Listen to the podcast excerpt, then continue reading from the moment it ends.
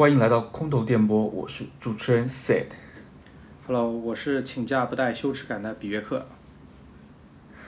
本期我们好像从你的话头里已经听出来了，好像跟 有点羞羞耻耻的感觉，对吧？嗯因为之前之前网上有一个热门的话题啊，说现在年轻人开始整顿职场，所以我也要从我做起，就是我凭什么休个假有羞耻感呢？对吧？我还没说公司加班不给补贴，年假太少，事情太多呢。啊、嗯你为什么连请假、休假都不是请假，休假为什么还会有对羞耻感啊？对啊、你会有吗？我不会有，我会觉得先掂量掂量，掂量掂量这个情况，老板批不批？对，我以前会有羞耻感，啊、啊、我会我会觉得我就是这份工作离开了我，这个项目离开了我，它就转不起来了，所以我不能走。啊啊我一但是我觉得这个不是不是羞耻感，这是责任感啊。责任感而转发成一种羞耻感。我为什么在这个我自己以为的项目的关键时刻我要休假呢？这是一种不负责任啊！我怎么可以在工作上不负责任呢？我怎么对得起我的工资呢？我怎么对得起老板？怎么对得起公司呢？有点向内研究自己了。对对对，所以会有羞耻感。我已经很久没有羞耻感了，我不知道这是不是正常的啊？作为作为一个人，作为一个成年人，所以你很久嗯就是很少有羞耻感，就是我记得小时候也不会有，小时候可能会有羞耻感，但是长大之后可能就很少很少了。很少，现在没有什么事情会让你产生羞耻感，是吗？对，这样可能会不会是一种无耻啊？就是 现在除了就是让我，嗯，就是当然这种情况是我感觉这辈子都不可能发生的，比如说让我裸奔啊，我可能会有点羞耻。嗯嗯嗯对，但其他情况我都我顶多会觉得，哎，这样做是不是不合适？我考虑一下，然后那样做会不会嗯不负责任？嗯啊，那样做会不会辜负了别人的期待？嗯这样算羞耻吗？嗯，会有，你会是也算对羞耻吗也算是一种羞耻，是吗？这是一种向内的羞耻，是吗？是是是，嗯，这算羞耻啊？我跟你讲，羞耻的就是羞耻的定义是什么啊？啊，羞耻的羞耻学。哎，对，羞耻感简单来说就是你觉得自己不够好的时候，这是向内的；或者你觉得别人认为你有问题的时候，这是向外的，而产生的一种负面反馈，这种就就嗯都是羞耻感，一个向内，一个向外的。嗯。嗯，然后一般性，如果你有羞耻感的时候啊，你你通常会有一些表现，就是脸红、心跳加速、出汗，嗯。这种很常见嘛。然后还有再往下的时候，就是想逃避，比方说要抠出一个三室一厅，对吧？啊，尴尬，对然后自责嗯，甚至啊很极端一点，就是我要复仇，羞耻也会复仇吗？一雪前耻嘛。为什么会有一雪前耻这个成语？恼羞成怒。哦。对你想一想耻辱。对对说到了侮辱，我觉得还是有点区别。说嗯实话，呃，一雪前耻可能是受到了这种耻呃侮辱，嗯比如说我们经历了八年抗战啊嗯，呃，最终胜利是一雪前耻。嗯嗯但是，比如说在工作里，我的能辜负了别人的期待什么之类的，好像呃也有这种一雪前耻的这种感觉。你比如说，你不要辜负别人别别人的期待，是吧？你下次一定要怎样怎样怎样怎样。你被别人羞辱之后，你会有一种羞耻感吗？但是你希望在下一个地方去找回一程。对，找回来，对，证证明自己。嗯啊，羞耻学啊，羞，感谢感谢毕老师给我们一上来就上了一门羞耻学。不敢当，不敢当，只是大家探讨，随便探讨探讨。啊嗯嗯嗯，那聊回来是，你刚刚也提到，好像年纪越来越大，社会磨练越多，羞耻感就会越来越少。是的。嗯，所以那本期我们就再挖挖看，到底还会不会有一些羞耻感？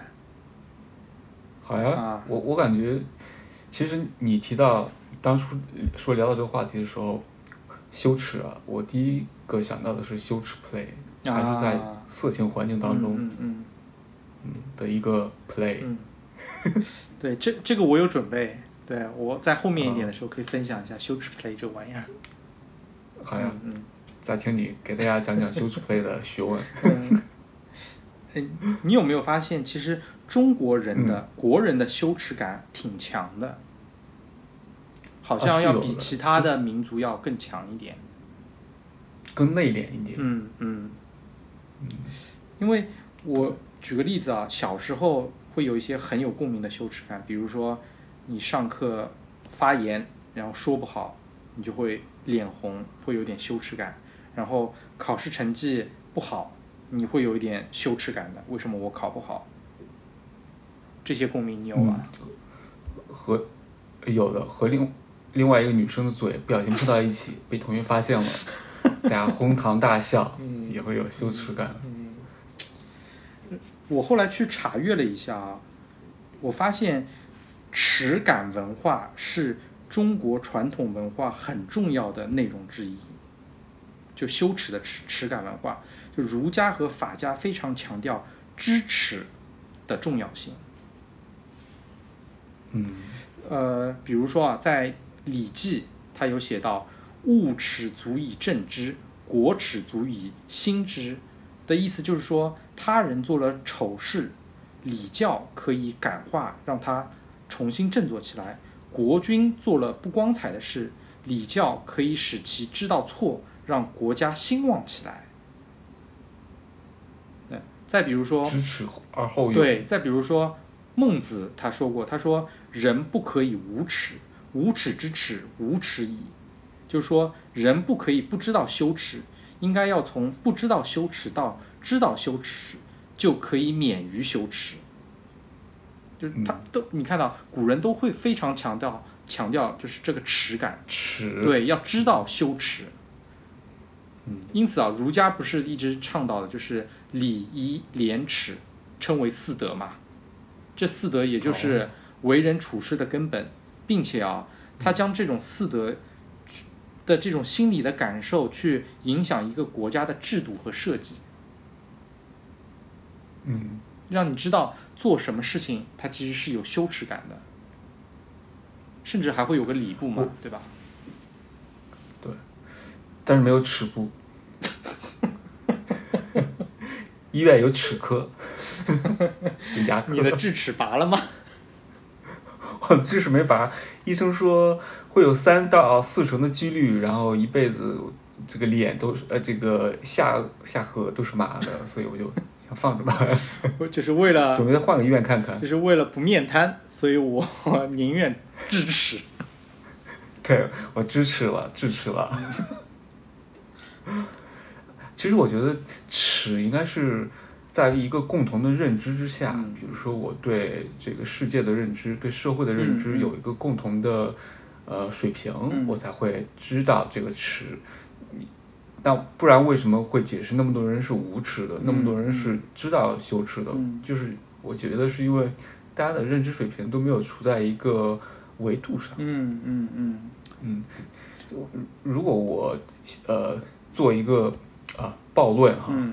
做一个妄言啊，可能是说这个尺是人类总结出来的，在自然规律面前，然后影响到社会规律的一个条条律吧，嗯可能是一嗯。个规律形成的一个文本性、文字性的一个或者说文学性的一个条例，带点哲哲思的东西。对，它是暴乱啊。对，它是框住人的一个行为准则。对对对。嗯，我我这边再讲一个可能女性不爱听的，但是是我们中国的一个陋习，就是嗯裹脚。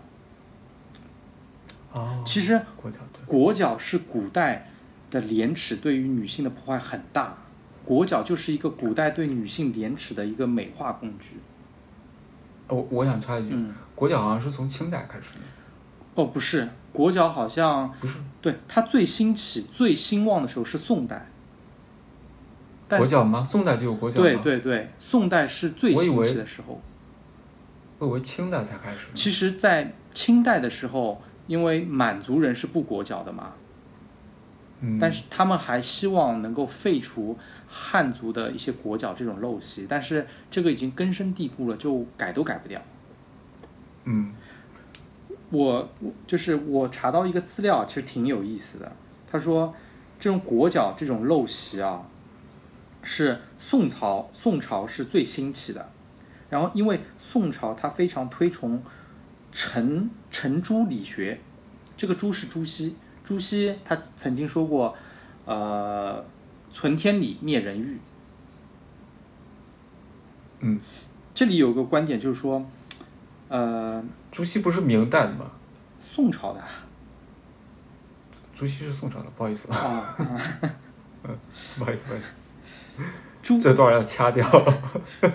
朱熹他其实极力主张那个缠足的裹小脚的，他是为了贯彻廉耻之下去如何定义定义女性的美德。这怎么理解这句话？就是比如说，大家闺秀应该是大门不出二门不迈的嘛，她是不能出去抛头露脸的，因为抛头露脸这件事情是不知廉耻的女性做的事情嘛。那嗯，裹小脚其实一开始最大的目的是限制女性的出行，因为裹了脚以后，他们就走不动、走不远了。对。同时呢，还有一种畸形的美，就是古代男性他会觉得裹了小脚的女性，她就像踩着高跟鞋一样的纤弱、楚楚可怜。嗯。很多士大夫的话就非常喜欢这种畸形的审美，包括一些大文豪，像苏轼《清辛弃疾》，其实都写过一些诗词去歌颂这个裹小脚的。呃，所以就是你刚刚聊到那个条条框框嘛，画行为准则嘛，这就是因为当时的那个局时代的局限性啊，就是把廉耻去框死这个女性所产生的这种畸形的裹小脚。嗯，就是认为。就是对这个东西的认知有有有一定的狭隘，很狭隘。对。然后认为女性不应该抛头露面。对对。就限制你的自由。对对对，就通过这这种畸形的方式嘛。嗯嗯。所以我是觉得很多呃我们的一些羞耻感，我觉得是有这种传承的。哎，对对对对从古代传下来的，我们多少都是被传到了一些羞耻感。其实，在现代社会多多少少会有影响。对对，嗯。然后我再说一个非常有共鸣的羞耻感，在公众场合放屁。啊。敢敢问会不会有羞耻感？这个，这个会，这个这个应该会的吧？对对，会的会的，我相信应该绝大部分人都会。对，但是有的人会把这个屁放特别响亮，还带着带着韵律，对，放的拐弯抹角的那个屁。其实其实放屁是一个生理问题，对吧？嗯。但是放在公众场合，这个行为就变成了一种文明的约束，因为别人的异样眼光会让你产生一种羞耻感，就是。就是你敢酣畅淋漓的放出来吧？如果这个时候你有一种侥幸的心理，它可能是一个不响的、不臭的闷屁，还有可能是屎。但大多数情况的话，绝对不会是个闷屁，对吧？它不是有声音就是有味道。响屁不臭，臭屁不响。你你还记得我们上学的时候，嗯中学什么的，同学们都以放一个特别响、特别婉转的屁为荣啊。上课的时候，嗯嗯，我 我不知道你们有没有？没有，我们是知廉耻的。哈哈哈！好吧好吧，就有特特别调皮的那种同学，会放一个特别响、特别婉转的屁。然后我觉得社会化的比较早啊，就是从那时候开始。无耻起来了。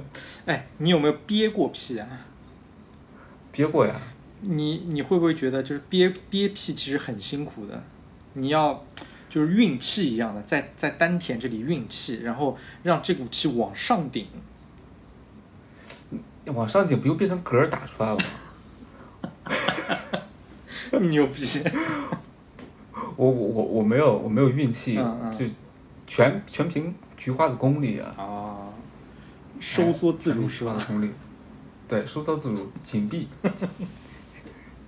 然后很有趣啊，我我网上看到有一个消化内科的医生就支了一招，啊他说如何啊放一个悄无声息的屁，让你缓解尴尬。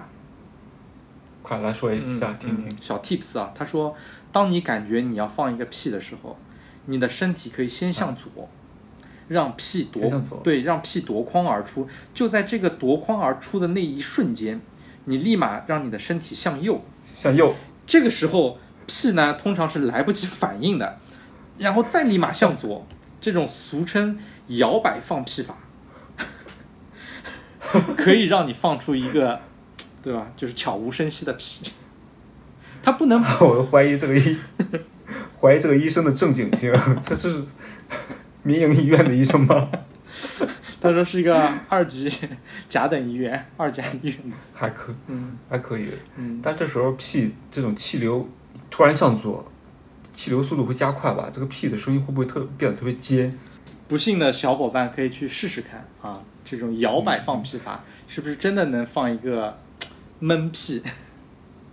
对，哎，你有没有有有你有没有这种经历啊？嗯就是一个屁你憋着憋着，哎，过了一会儿它没有了，你会好奇它去哪？哎，有有有，对吧？有对吧？不是还想过一会儿你赶紧出来了，在里面不舒服是吧？我我一度怀疑这个屁就是在我的肠胃里面继续再去循环了。游离继续流浪，对对对，然后流浪大肠。然后同时呢，你口臭是不是因为你一直憋屁导致这股气往上了？啊，有可能就是肠胃不好的话，你也会口臭的。啊，这个只是我胡乱揣测啊。嗯，但是屁跑到胃里的情况还是比较少见的，我觉得。那应该跑到哪里呀、肠道。我感觉，我感觉应该就在结肠，嗯对吧？徘徊。嗯。你说会不会从毛孔里面这种散开来，呃，应该不会吧？像汗一样的这种排出来？哦，就氨是吧？对对对浑身散发着氨味儿。像汗血宝马一样，嗯就是那汗血宝马，它其实是，它真的是皮肤表面会有一些有一层血，是因为，呃它要排排散热，然后那个血就是有一种可能某种机制吧，生理机制吧，把这个热量，嗯嗯散出来。嗯嗯，对。有道理。如果人要散散屁的话，可能也有有可能通过嗯这个毛孔啊。有道理。嗯。好，然后啊，从从屁这个东西回到羞耻感啊。哎，对，稍稍微是往过赖了，好吧？嗯。那接着呢，我还想去聊一个话题，就是说有一种羞耻感会让人欲罢不能。哟，嗯。你说这个，我有种啊，你说，嗯，有点脏脏的感觉是吧？有种有有点欲罢不能。比如说啊，一呃前段时间大导演昆汀他不是在夜店里面花费了一万美元去舔女子的脚嘛？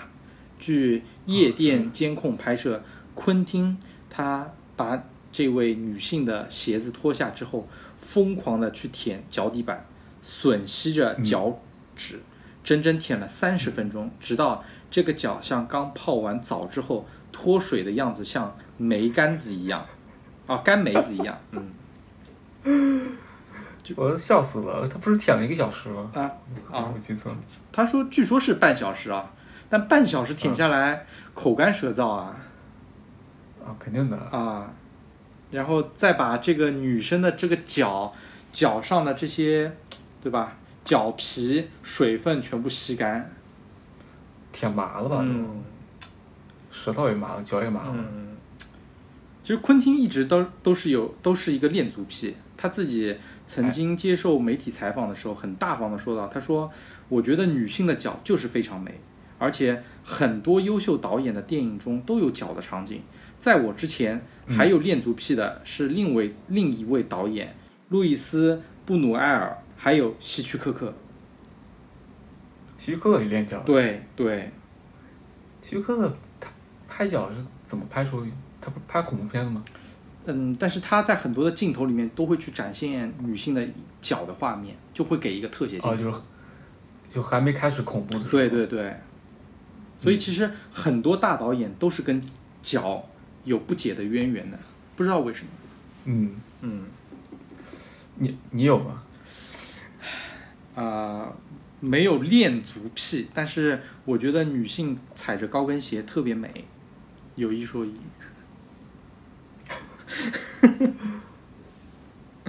那这个呢，就说它其实有一个流行的词叫做羞耻 play 嘛，我们前面也提到，这羞耻 play 的定义就是通过行为去寻求一种羞耻感，而这种羞耻感，然后会给你产生一种快感。像恋足癖就是其中之一，它是属于动作羞耻。动作羞耻。对，动作羞耻，就行为上的羞耻。舌，嗯，然后舌头。其实还有三种羞耻 play，一个是思想羞耻、言语羞耻和着装羞耻，这四大就就是就是整个的一个羞耻 play 的一个大类。然后呢，它里面还分很多细类嘛，比方说羞耻 play 啊，比如说思想羞耻，就是你在脑补各种小片儿里面的场景，把自己带进去。你想象你是哦那些小片儿里面的主角，这其实就是一个思想羞耻。然后言语羞耻呢，就比如说在性爱亲密关系的时候说一些脏话、侮辱性的话，这这就属于那个言语羞耻嘛。那这个话题我们在之前那期叫爸爸里面还挺深的聊过，有兴趣的听众可以去翻一下，去听听看啊。对的。嗯我感觉叫爸爸也是一种羞，嗯，有一丝的羞辱。嗯嗯嗯，对吧？有有，对，还有那种呃骂脏话，我感觉一更是羞辱了。对对对，这属于言语上的嘛。当然还有动作动作羞耻嘛，就行为上的，比如说你裸奔，你练足、啊练物，是的对吧？这些其实都是。那最后一个的话，哎你说这个，嗯你我插一句啊，你你说这个裸奔让我想到那种调教，哦，嗯，play 嘛，嗯就是你去完成主人的任务吧。你很懂啊，在这个 play play 上面很懂学习的比较多嘛啊 都是 play 嘛。我问一下你，你是知行合一吗？没有，我没有知行合一，我只是在学术型、哦学术型的去研究一下，嗯因为很多片子里都是你你肯定也看过嘛，就是 我没有我我，你摸着自己良心，嗯没事你继续。就是两个人嗯。两个人坐在咖啡厅里啊，嗯嗯。道貌岸然的两个年轻男女，嗯 这时候男的对女的使了一个眼神，默默的按下了手中的遥控器，这时候女生不由自主的，好像哪里很不舒服的样子，嗯。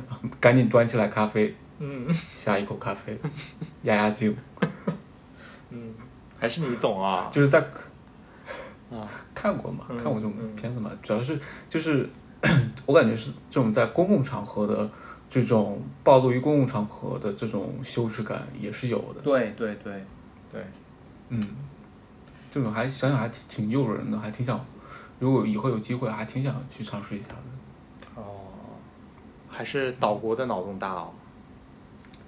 对，岛岛国脑岛国岛国太懂这种羞耻感。哎嗯，岛国是羞耻感是最强的，儒家是嗯。最牛逼的。嗯对，还还有我看到看到过那种新闻啊，嗯。就是呃一个女人牵着一个男的，像遛狗一样在马路上在走，嗯嗯。我感觉这也是在羞辱这个男的，我并且我觉得这个男的有一种抖 M 的倾向，哦。就是嗯他会他会去甘愿的去接受这种嗯惩罚，嗯对，其实 S M 这个也是属于行为上的羞耻。嗯嗯，双方都会享受羞耻带来的那种快感。对，并且我觉得羞耻羞耻 play 它还有一种增强情感连接的一个作用。嗯就是说，在我们正常人里，比如说我们是普通朋友，我羞辱你，你肯定肯定接受不了嘛。对，会危这会危及到我们之间的关系嘛，感情的嗯。但是在这种对，在这种亲密关系里，你羞辱他反而能加强你们之间的关系，为什么呢？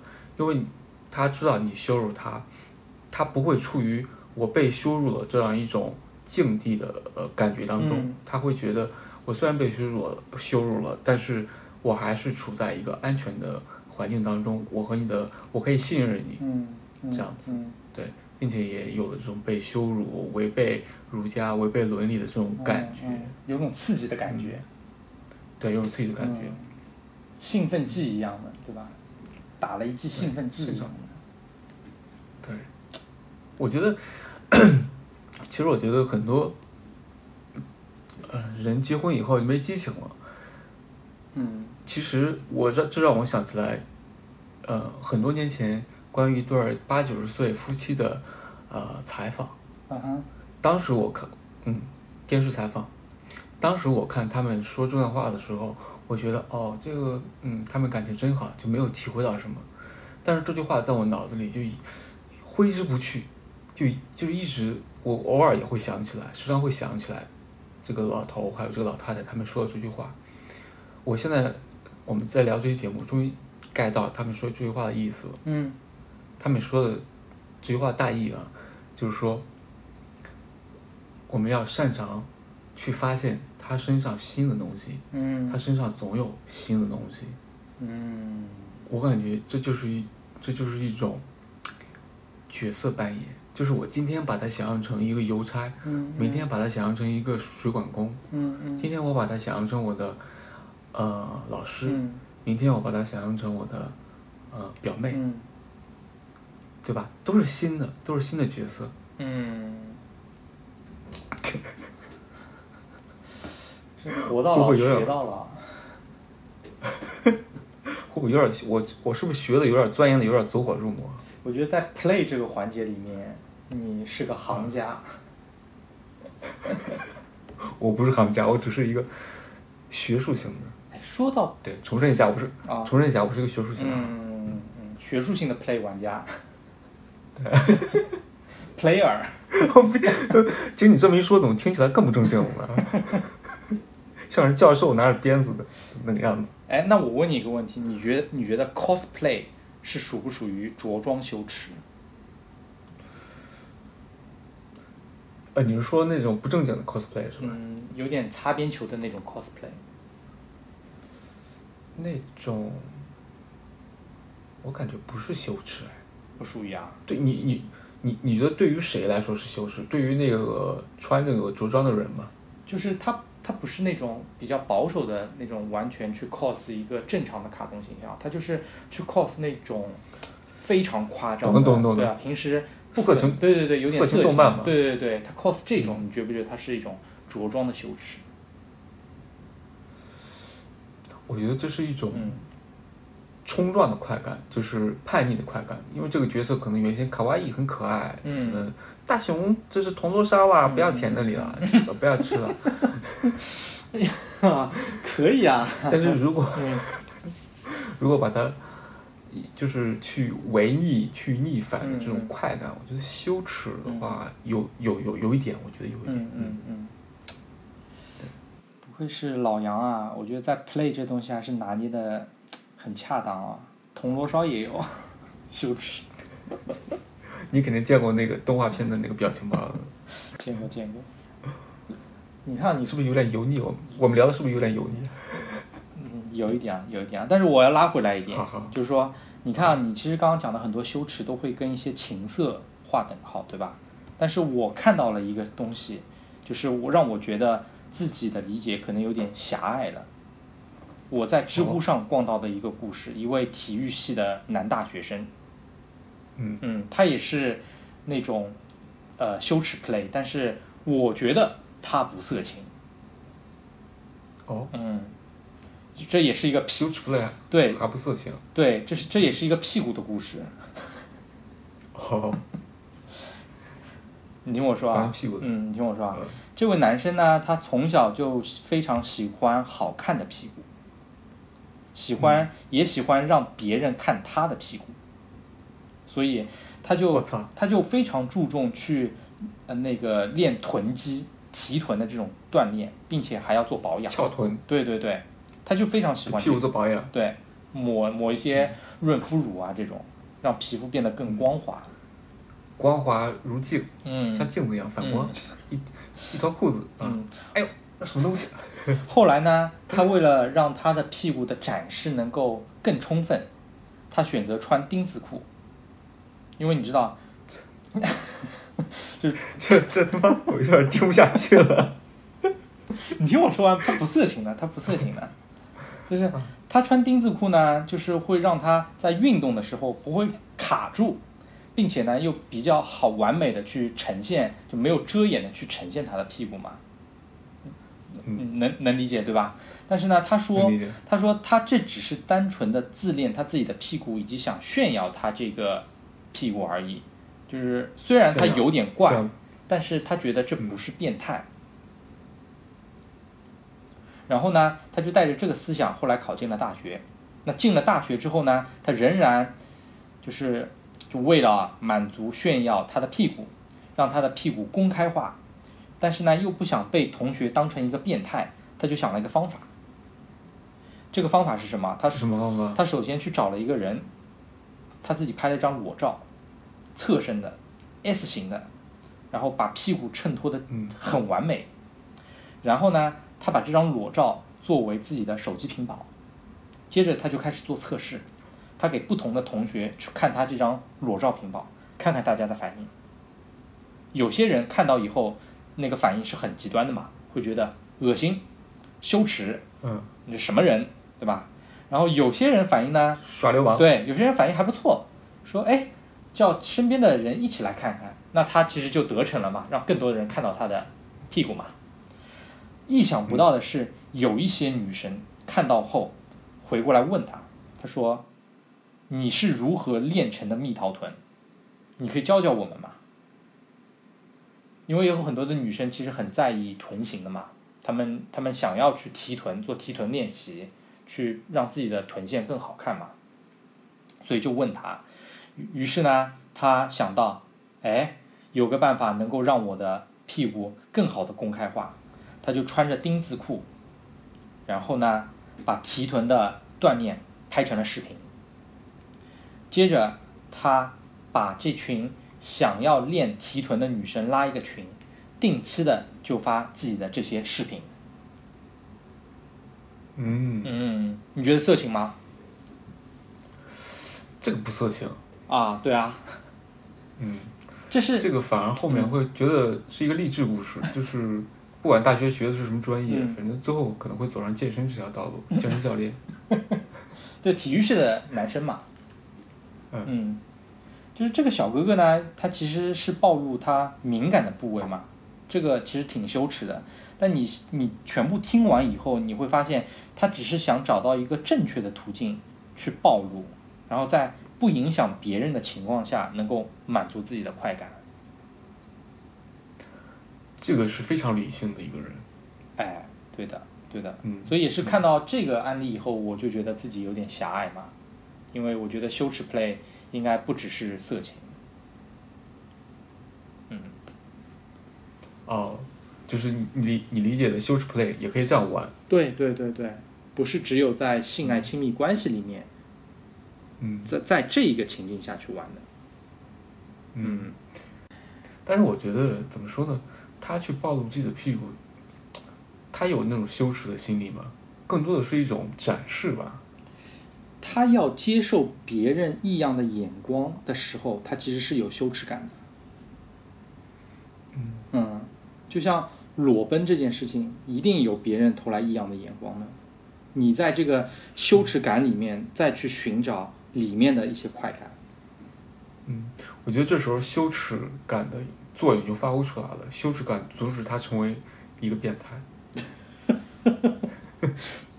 在公交车上遛鸟是吧？对啊，对啊，他没在公交车上，嗯嗯嗯啊，展示自己的嗯，翘臀，嗯，是嗯啊。然后我再说一个东西啊，我觉得也挺值得思考的，就是你看我们从古至今都是有一种羞耻文化的，但是你会发现，嗯当今的这种羞耻感会越来越廉价，甚至可以拿出来贩卖，换取流量和曝光。是吗？比如说短视频上面随处可见的小姐姐穿着极其暴露的衣服在做街拍，有多极其？非常极其，钉子裤。非常极其啊。啊啊。然后还有一个，我觉得是汽车 4S 店，就是啊。他们已经把几种羞耻 play 做了一个叠加。你看啊，我不知道你有没有刷到啊，我刷到一些 4S 店呢啊，它是这样的：一个小姐姐穿着职业装，踩着高跟鞋，然后短裙搭配着黑色的丝袜，然后呢，在一些平日里面，某些宅男直男会歪歪的场景下面，做一些大尺度的动作。并且还遮遮掩掩的。对，然后呢，言语间呢还会说一些擦边球。嗯嗯，就这这个完全已经是把你你思想上的羞耻，搭配语言的羞耻，搭配行动的羞耻，再搭配穿着的羞耻，四重 buff。嗯，就有点迎合男性观众的那种对感觉。对对对，因为大男性肯定喜欢看女性的那种羞耻感，啊，是啊是啊。然后他把这种羞耻感表演出来。是啊，赚取流量啊。嗯，对我还看过，就是那种我我不是特意去找的，就刷到的，嗯。就是不用也是强调 4S 不用店的，嗯嗯，四 S 店的也女销售嘛，做直播卖车，嗯嗯。说话当中就感觉有点说不下去了，颤抖的不行，啊，是吗？对，颤抖的不行，你有找到原因吗？颤抖的原因吗？颤抖的原因，嗯。众说纷纭啊，哦。就是为什么会颤抖，然后还时不时的发出一种声音特别离谱的声音，嗯。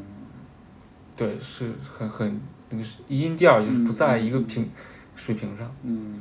突然就离谱了，嗯，这这也是这我觉得这已经涉及到特别低俗的一个一个部分了，我觉得怎么说呢，也是一种把羞耻公开贩卖化，去迎对对。对合观众的这种这种一个形式了，对。我觉得怎么说呢，嗯，不太好，不太好，不太好啊。嗯。嗯，我觉得我觉得不太好，我也不喜欢看，我觉得我不是特别喜有欢看，我喜欢看真正的羞，不，我喜欢看真正的羞耻，啊，要逼真。不经意的。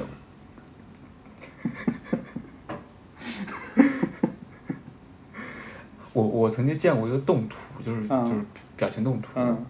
就是呃不是卖车的，就是一个很正常的女生、嗯。穿着裙子，嗯。呃也不是超短裙，嗯就是嗯。膝盖以上吧，嗯。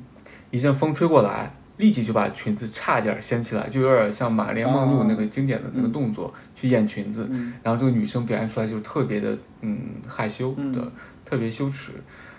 呃，这种其实我觉得虽然没有像卖车的那种那么夸张，我觉得也是一种贩卖。去表演对嗯。表演羞耻。嗯。就尤其是比如说在成都一个什么什么街，嗯。很多街拍的嘛，嗯嗯。一一条一条街上就有很多人在那边去表演这种这种东西，就是把羞耻说商业化了，对大家也爱看的，对。人家女生长得又漂亮是吧？嗯？然后来玩公开的羞耻 play，嗯。哎，我觉得很好哎，就是不要特别就像小卖车那样子，我觉得还挺好的，哦我突然觉得，就是装出来的逼真也可以。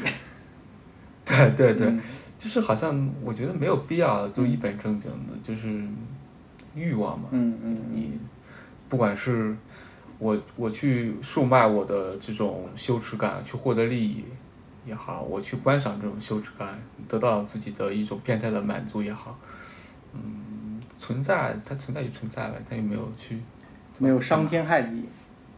嗯哎，对，也是，嗯，我突然觉得挺好的，这种东西应该多发一点，就是漂亮的小姐姐这种羞耻 play。那你说这羞耻感是毒药还是解药呢？我靠，你这真是灵魂的疑问啊，有点让我措手不及。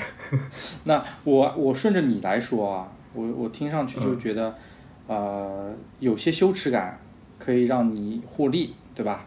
有些羞耻感嗯可以让你产生快感，有些羞耻感还能让你知耻而后勇嘛。但只要并且规规范你的行为，对对对，不要但太变态。但只要在不伤害别人、不影响别人的前提下，我就觉得羞耻感是是解药，是好的。嗯但是我们要惊醒的一个点，就是有一种羞耻感，它叫做毒性羞耻感。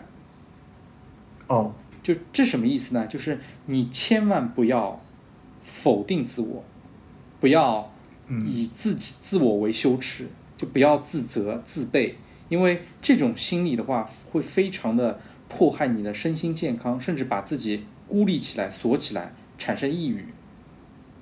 内耗。对，因为啊、对思想上的内耗嘛，精神内耗嘛。嗯因为其实羞耻感这东西不是与生俱来的，不是我们生下来就有的，是外面给到我们一些条条框框让我们产生的，这是一个后天习得的，对吧？嗯就既然这是后天的，我们就可以去自己去定义什么是羞耻感。对对，我们有力量去挑战别人定义的羞耻感。是的。啊，嗯是不是升华了一下？你提到，哎，绝对是升华了一下。你提到这个，我其实想到了害羞和羞耻的区别吧。啊害羞嗯，我觉得它是一种对外界的向外的反应，嗯。就是就是我对外界做出啊，我有点害羞，嗯嗯嗯。呃嗯嗯，但是但是那个羞耻呢，是对向内的反应，就是我对我自己产生了这种自我怀疑我觉得我自己不好对对我我自自己不好，害羞是觉得哎你他妈的你这个这个老逼怎么老看我这个少女啊，是吧？有点害羞，不他自己没有自责内这种内疚的这种、嗯这种耻感，嗯那种嗯羞耻感呢，可能是这种条条框框之下吧，嗯向内来来来审视自己的一种感觉。是，嗯，但我说这个什么社会的条条框框，并不是说社会不需要规则，不需要条条框框，你嗯不需要你你不需要去遵守什么之类的，不是这个意思。嗯人还是需要有羞耻感。嗯嗯，人需要有一些羞耻感，嗯对，没有羞耻感，就是其实就是丛林动物嘛，你只不过是从原始森林里换到了城市的森林里而已。对啊。嗯 B 站里面不是有个经典的鬼畜镜头吗？诸葛亮对着那个叫谁啊？他说：“你这个无耻之徒。就是没，其实就是骂人嘛，没有把他当人看嘛。